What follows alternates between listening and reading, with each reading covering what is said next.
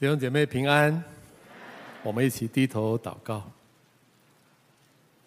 哦，亲爱的天父上帝，我们非常的感谢你，今天我们又能够来到这边敬拜你，并且我们又能够听见你要对我们说话。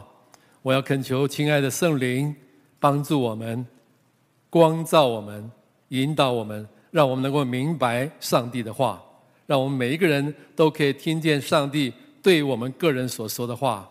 并且让我们能够遵循你的道，谢谢主，听我们的祷告，奉主耶稣的名，阿门。感谢主啊！教会这两个月的讲台，呃，是集中在讲以赛亚书四十章到六十六章，就是以赛亚书的下半段这一大半，呃，这后半卷的这个内容啊。那这后半以赛亚书的后半卷呢，四十到六十六章主要讲的内容是。跟应许、跟拯救有关的啊，那么有人就把这一段这卷呢叫做安慰之书啊，安慰之书。上帝怎么样透过这半卷的书来安慰他的百姓呢？上帝是透过他的应许跟他的预言来安慰啊。这预言里面就是说，将来会兴起他的仆人来拯救他的百姓。那我们已经讲过的哈，在。呃，四十章到四十八章里面讲到上帝兴起的古列王，呃，在历史里面兴起的古列王啊，那么距离这个以赛亚的预言之后一百五十年，真的兴起了古列王，他释放、呃、被掳的这些百姓回到耶路撒冷重建圣殿。那么接下来呢，从四十九九章到五十五章呢，呃，这边又讲到上帝兴起了另外一个他的仆人，叫做弥赛亚，他兴这个弥赛亚。拯救他的百姓，这个拯救比古列王的拯救更大啊。那么兴起弥赛亚的拯救呢，我们分成三讲来讲啊。第一讲上个礼拜我们讲过了，四十九到五十一章那边讲耶和华仆人的弥赛亚的道路，这是指的弥赛亚的先知性的侍奉和拯救。五十二到五十三是今天要讲的，就是耶和华仆人弥赛亚的受苦，这是讲到呃这位弥赛亚的祭司方面的这个侍奉。圣经是一本预言的书。我说的预言的意思啊，不是啊一般的预言，是比较狭义的预言啊，就是什么是指的预言未来的一卷书啊。圣经里面充满了这样的预言。那么圣经里面有人算过哈，比较重大的预言啊，大概有五百九十个之多啊，整本圣经。那以赛亚书里面呢，就占了一百一十一个这样的预言，大约占了百分之二十。而以赛亚书里面的所有的预言当中呢，有关弥赛亚的预言呢，就有三十多个。那我们今天要讲的这个五十二章到五十三章呢，这两章其实只有一章半的啊篇幅啊，它就有讲了二十个有关弥赛亚的预言，啊，非常的密集，非常的密集。我想全本圣经没有像以赛亚书五十二、五十三章这么密集的讲到这位弥赛亚，这个预言已经应验了，已经应验了啊。那么从这个对弥赛亚的预言里面，百姓我们可以得到什么样上帝的安慰呢？有三个非常强烈的安慰，都是跟神的爱有关的哈。第一个是，我们从这个预言当中呢，可以经验上帝道成肉身的爱，经验上帝道成肉身的爱。耶稣道成了肉身，他来爱我们。那在以赛亚书五十二章十三、十四节这这两节非常的关键哈。你注意看这两节里面，其实在告诉我们，这个仆人，这个我的仆人啊，其实就是道成肉身的耶稣。这边说我的仆人行事必有智慧，必被高举上升，且成为至高。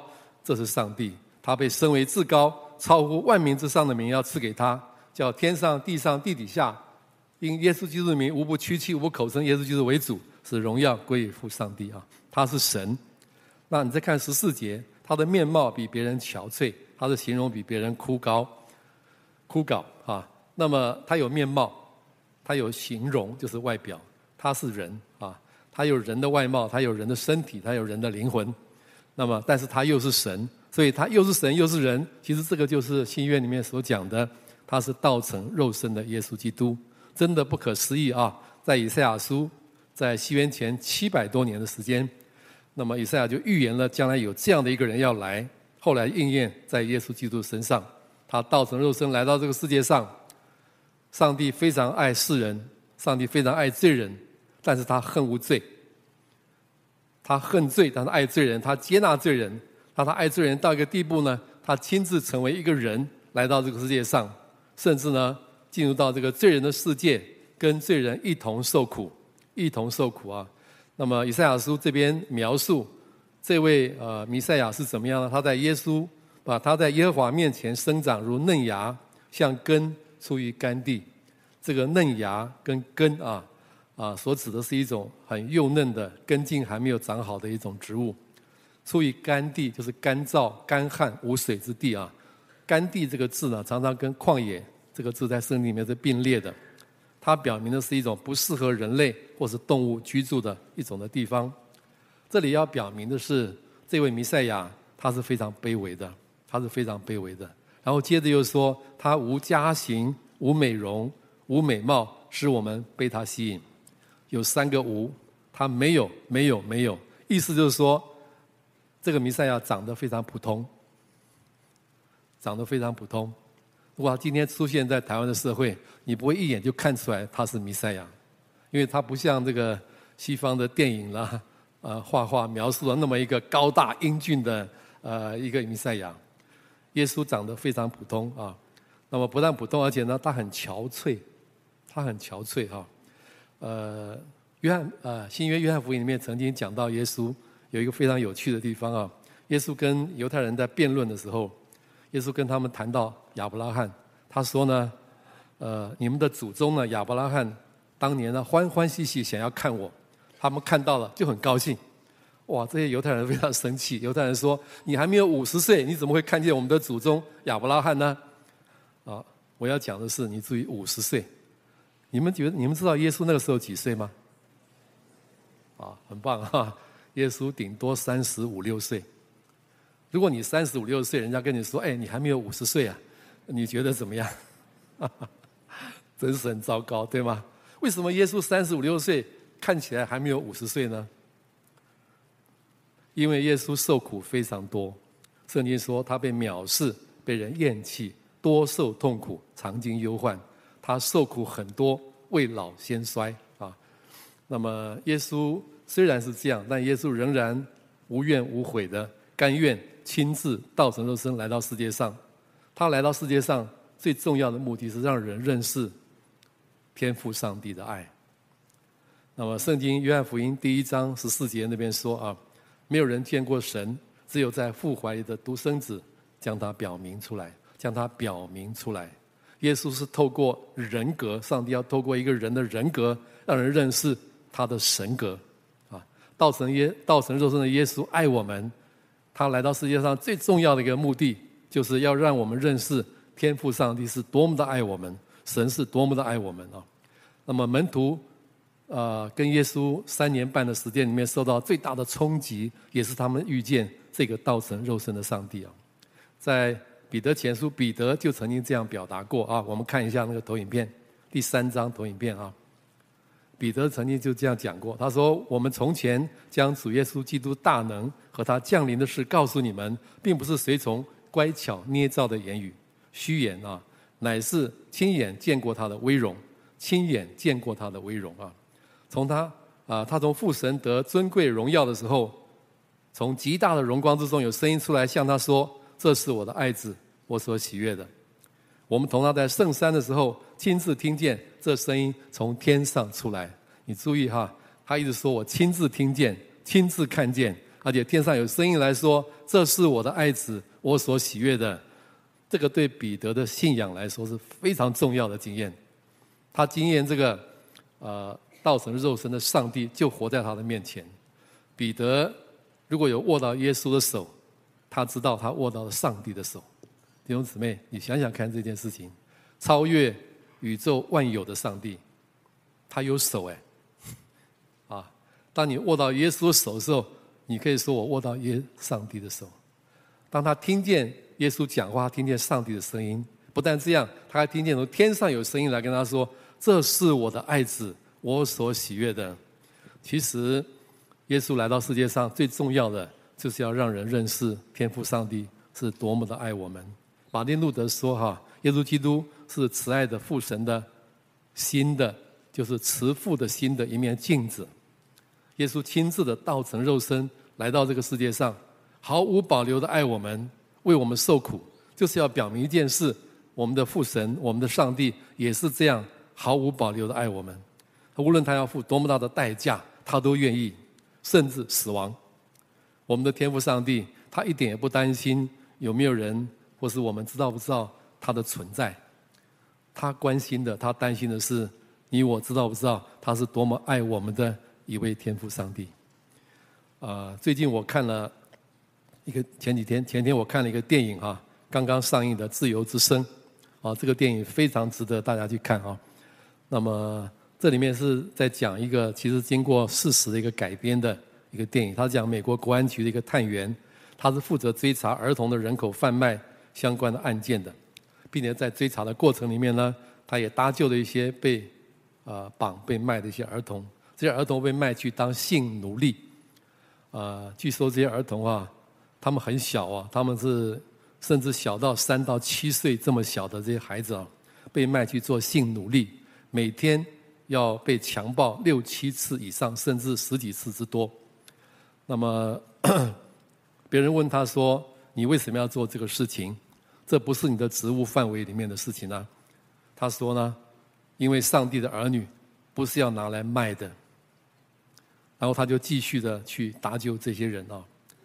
那么后来他又要再去搭救的时候呢，他的上司高层呢就阻止他，他就哭着跟这个上那个上司说：“你为什么一定要这样做？”他说：“这个工作让我心碎，唯有这样才能够治愈我的内心。”他毅然决然的辞去他的工作，然后到哥伦比亚，甚至最后呢到哥伦比亚的。叛军所盘踞的那个森林里面，搭救一个十一岁的小女孩。啊，他跟他的朋友两个人要出发前往这个森林的时候啊，那一幕非常的精彩啊。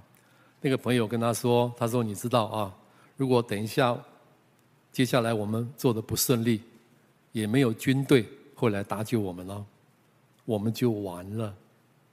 We are done，我们就完了。”接下来就看见这个主角，他没有讲话，他笑一笑，他的手就按在啊、呃、这个朋友的肩膀肩颈的地方按一按，就走了。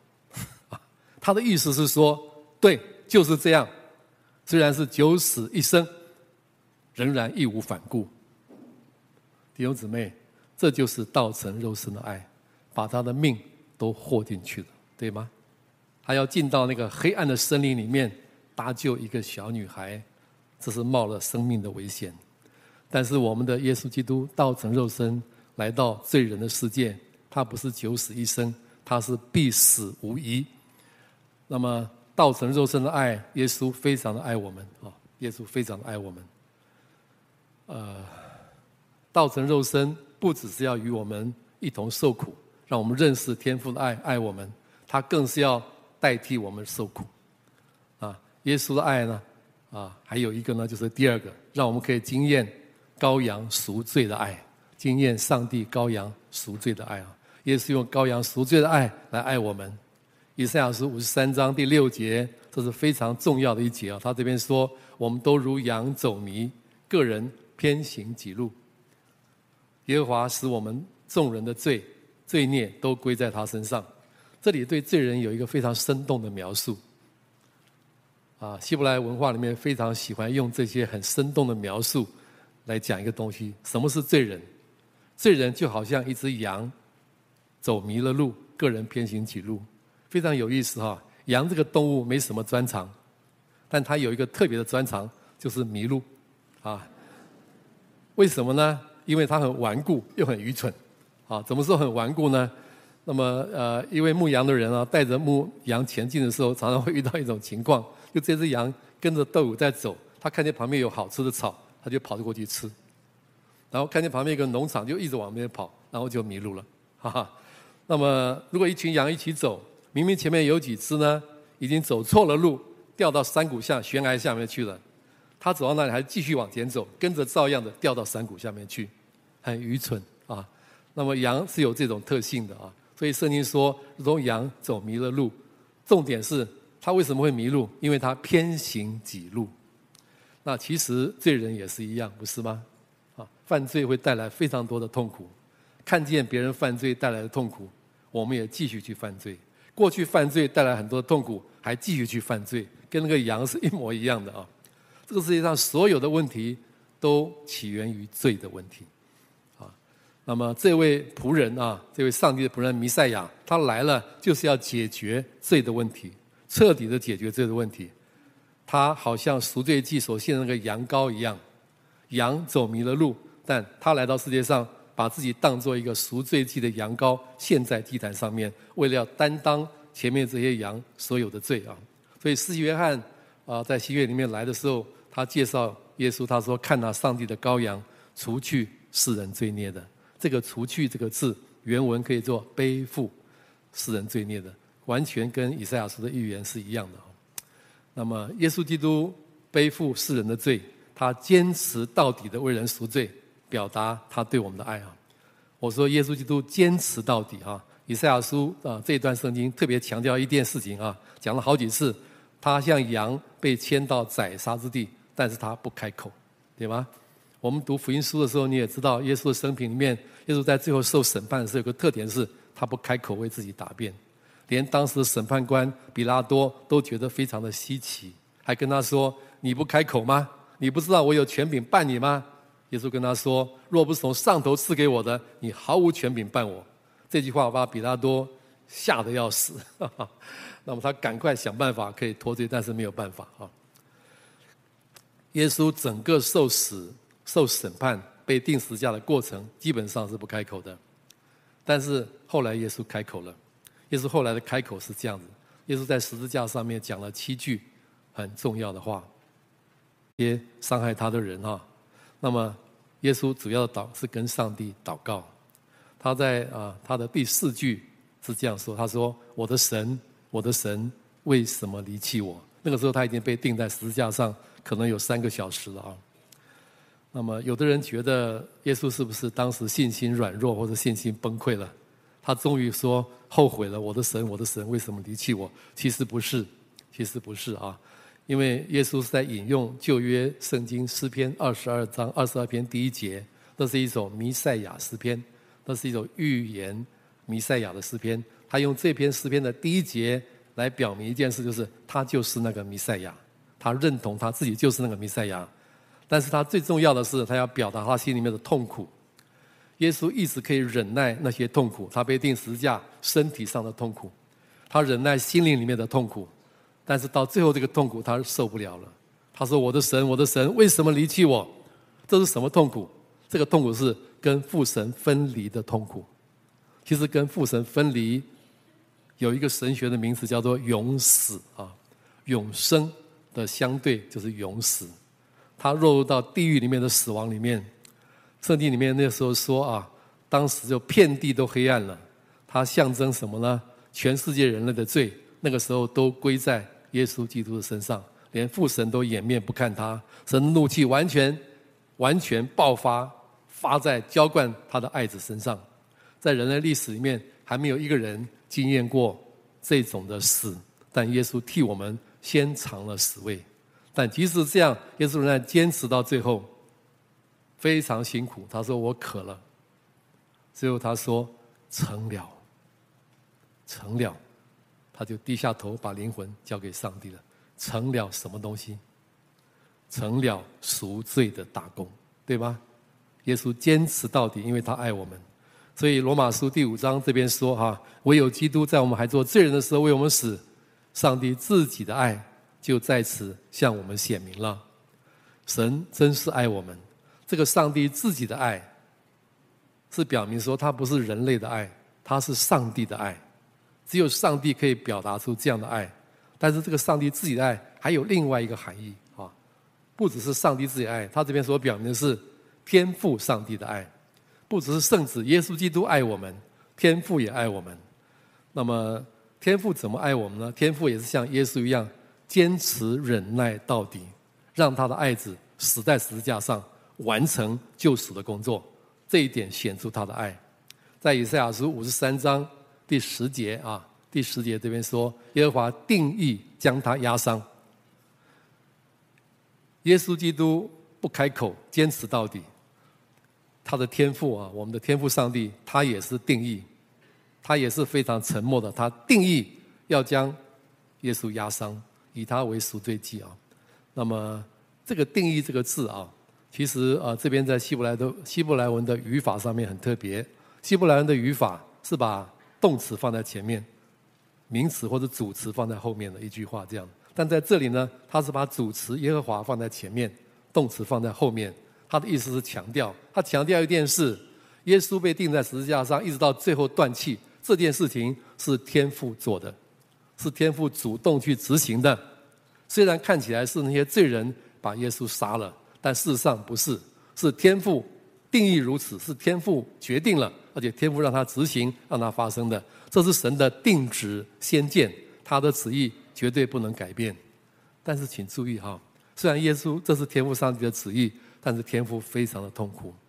我注意到一件事啊，在啊耶稣整个受难的这个过程当中，天赋是非常特别的，是完全保持沉默，完全保持沉默，以至于耶稣说：“我的神，我的神，为什么离弃我？”你知道哈，天父跟耶稣啊，从耶稣生平里面你可以看得很清楚，耶稣跟天父有非常亲密的关系。耶稣说：“我说的每一句话。”都是天父在我里面说的，我才说，我做的每一件事都是天父要我做，或者天父做给我看，我才做。那耶稣说了很多话，耶稣做了很多事，都是天父在他里面跟他说、跟他做的。但是耶稣钉在十字架上的时候，完全没有了，完全保持 silent，他们中间的热线断掉了。直到最后，我请注意一件事啊，当耶稣断气的时候呢，店里的幔子从上到下裂为两半，从上到下裂为两半这件事情呢，很多人解释是说，就是让每一个人都可以直接来到上帝的面前，不再有任何的阻隔。当然，这个意义是对的，但是我觉得更重要的意义是什么？更重要的意义啊，是天父在表达他的痛苦。希伯来人啊，有一个习惯，就是他们非常痛苦的时候，他们会撕裂外袍，撕裂外袍的衣服啊。这边圣经特别说，圣殿的垫子从上到下裂为两半，那个垫子非常厚，几乎据说要用十匹马两边拉才有可能把它拉断，而且如果用十匹马去拉，从下面裂到上面，对吗？不会从上面裂到下面，是吧？那个那么厚的厚重的垫子，那幔子怎么会从上面裂到下面呢？上帝做的嘛，是吗？他从上面把它撕裂他的外袍。天父表达他非常的痛苦，非常的痛苦。他忍耐他的儿子被这些无理的罪人钉在十字架上，但他为了坚持他的旨意，他不出声，也不拦阻。天父比他的儿子其实更痛苦啊。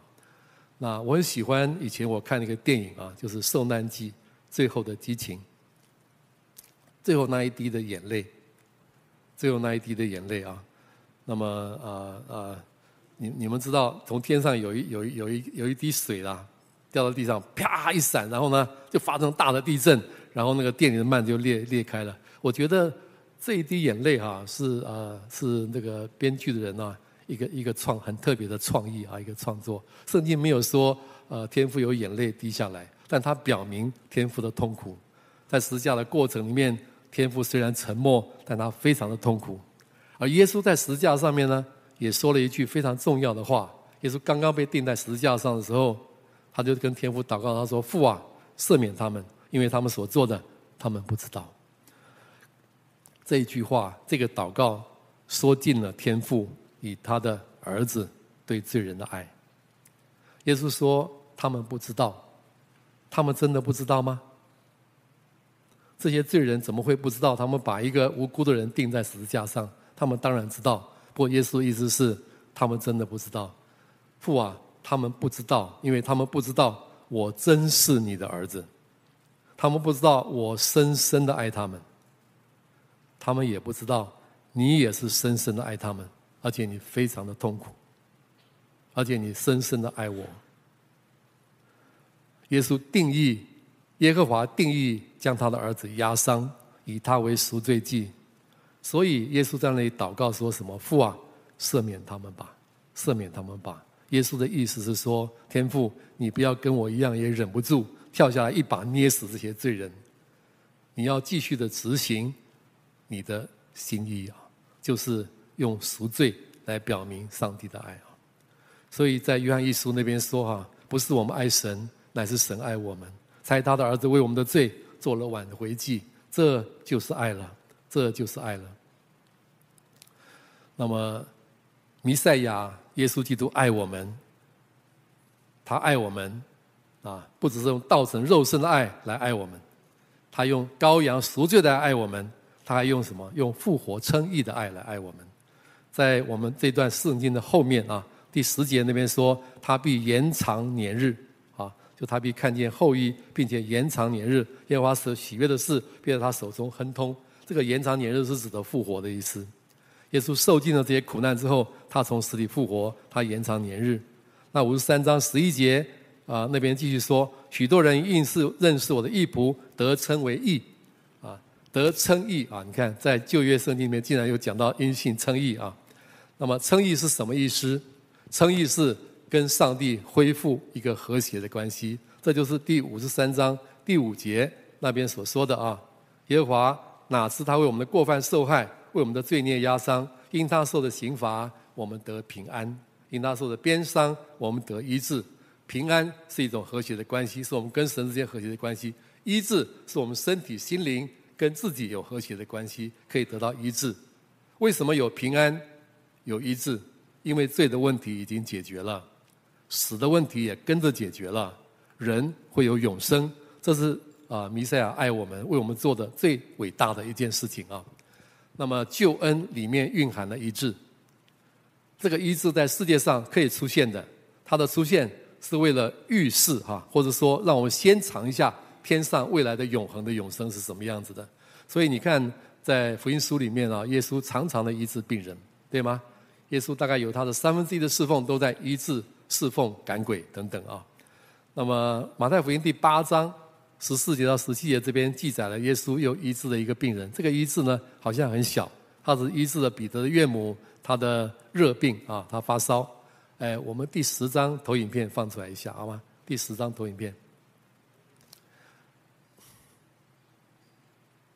不是这一张啊。好，再下一张。嗯，对，好，就这一张了。对。那么耶稣医治了这个病人啊、呃、之后呢，圣经里面这样说啊，这就应验了以赛亚书所说的，他代替我们的软弱，担当我们的疾病啊。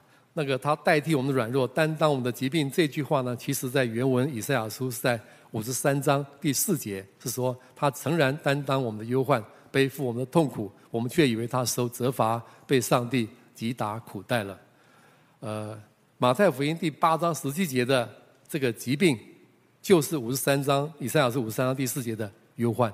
因为忧患这个希伯来文，它有另外一个意义，就是疾病的意思。也就是说，弥赛亚为我们死，担当了我们的罪，会发生一个效果是什么呢？使我们可以得到医治，因为他替我们承受了罪应该有的刑罚。解决了罪的问题，那么罪接下来所造成的疾病和死亡也跟着解决了，而且彻底的解决了。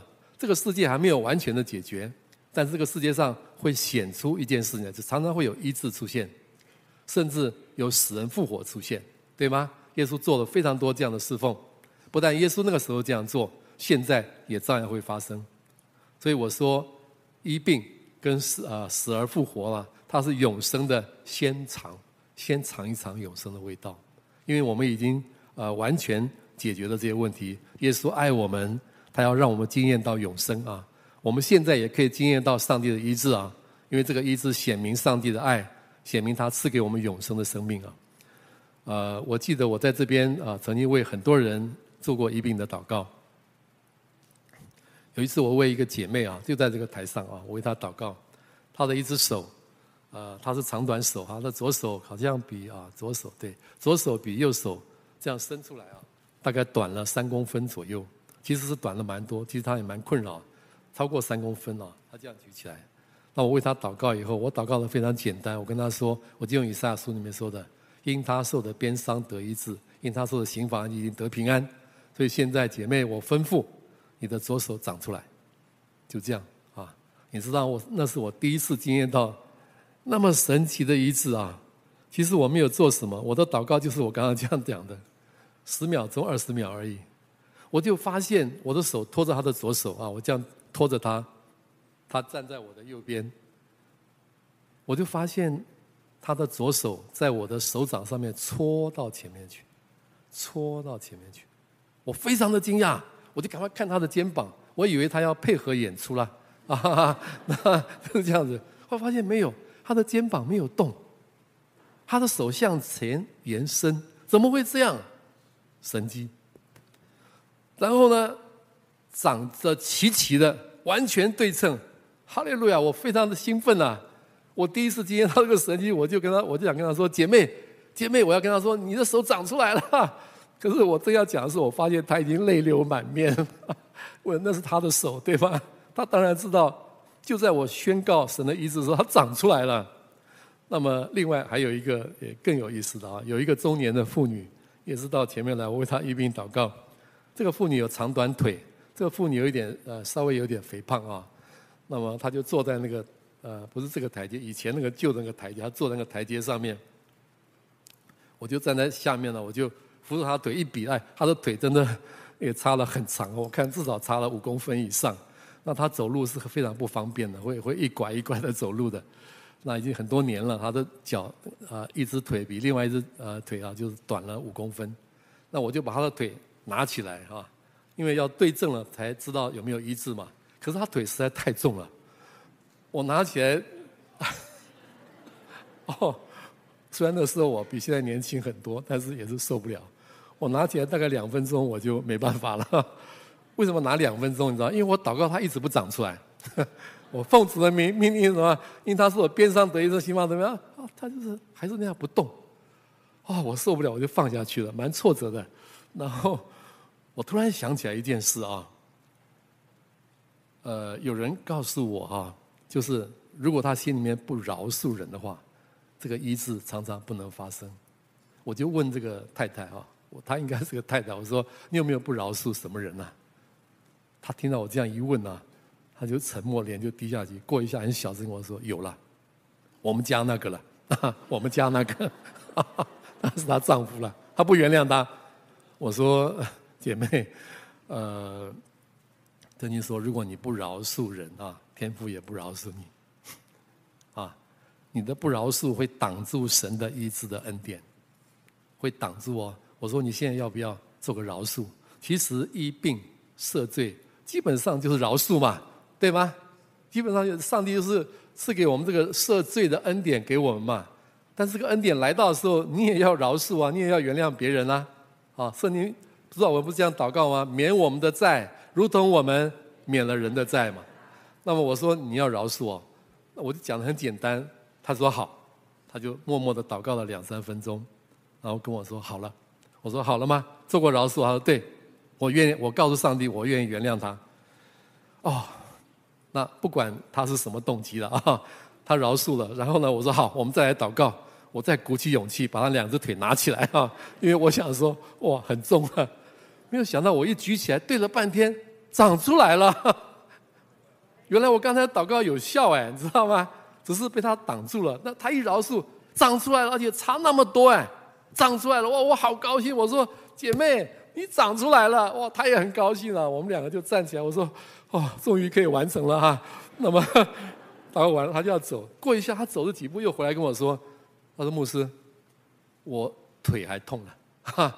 他的腿啊，呃，大概不晓得什么原因，他说痛了好几，痛了两年多，看很多医生都没有办法。他说：“你能不能顺便也为我的腿祷告一下？”我说：“哇，你真是很贪心的啊！长出来还要腿祷告。”我说：“好，我为你的腿祷告一下。”我说：“你你现在摸一摸哪里痛，感觉一下。”哎，导演还在痛对吧？对，还在痛，痛了好几年了，很熟悉这个痛了。我说：“好，那我现在就奉主耶稣名为他祷告。”我我祷告完了以后。我说现在还痛吗？他就摸一摸，他说：“哎，不痛了。”他再掐一掐，摸一摸，他就真的不痛了耶，然后就真的不痛了，就好像那个呃那个什么《使徒行传》那个那个那个讨饭的 那个人，呃，奉拿撒勒人医名让他瘸腿让他起来行走，没有？他就行走着跳跃的说不痛了，不痛了，不痛了，就就走了。弟兄姊妹，医治现在仍然可以发生。弥赛亚爱我们，他用医治和赦罪的爱来爱我们，而且这个预言的应验是直到永远，直到永远。弟兄姊妹，你要耶稣的爱吗？你想要耶稣的爱吗？如果你愿意接受耶稣的爱，耶稣今天也要医治你。在他的救恩里面蕴含了非常丰富的医治的恩典。道成肉身的耶稣，他爱我们，并且他用羔羊赎罪的爱来爱我们，他用复活称义医治的爱来爱我们。啊，那么我们现在来祷告好吗？我们现在祷，我特别要为生病的人来祷告啊！无论你身上有什么样的疾病，你现在愿意来到神的面前领受他的医治的，都可以，都可以啊！那么我要先请大家。你先来做一个认罪的祷告，虽然你刚才有做过啊，但是我现在仍然要你做。你要把你的罪交给弥赛亚耶稣基督，好让这个罪不会成为你的拦阻。而这个罪中间最重要的一个罪就是不饶恕的罪。如果你有不饶恕的人，你现在要告诉天父上帝说：“我愿意饶恕他，我愿意靠着你的恩典，我愿意原谅他。”我们现在每一个人都默默的祷告啊。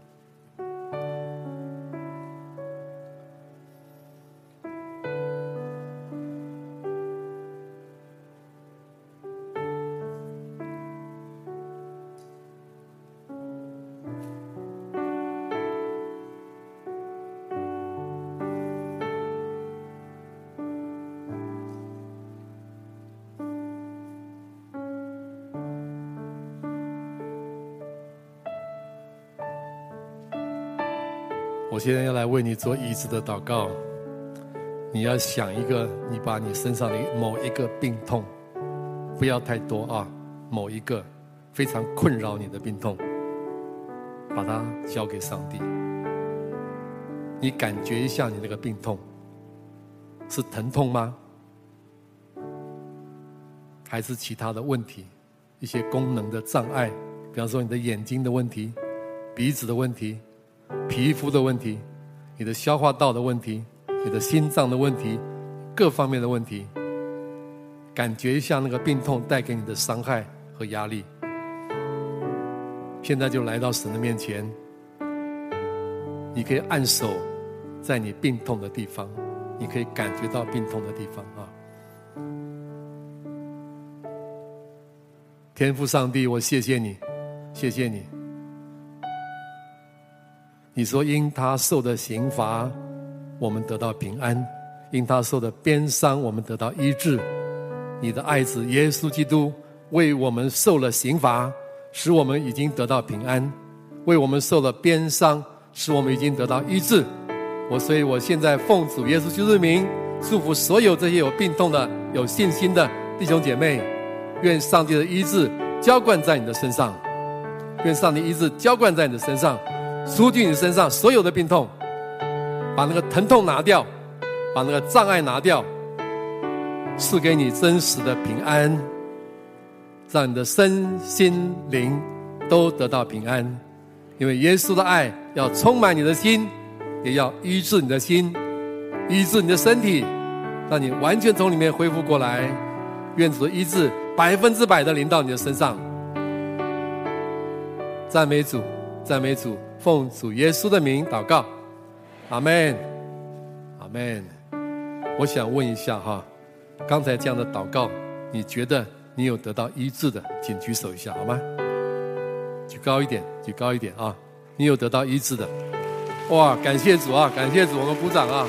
谢谢主，好吧？谢谢主。我也再提醒一下哈，医治有很多种的情况，有一种是当场完全得到医治，我经验太多了；也有一种是。一部分的得到医治，比方说飞蚊症少了一半，叫百分之五十的医治，啊，有的是当场没有医治，回去以后继续不断的得到医治，还有一种情况是什么呢？可能没有医治，但是你会得到耶稣基督的同在。这个我也经验到很多啊！愿主保守我们的心，好吗？让我们继续的活在主的意志里面。阿门。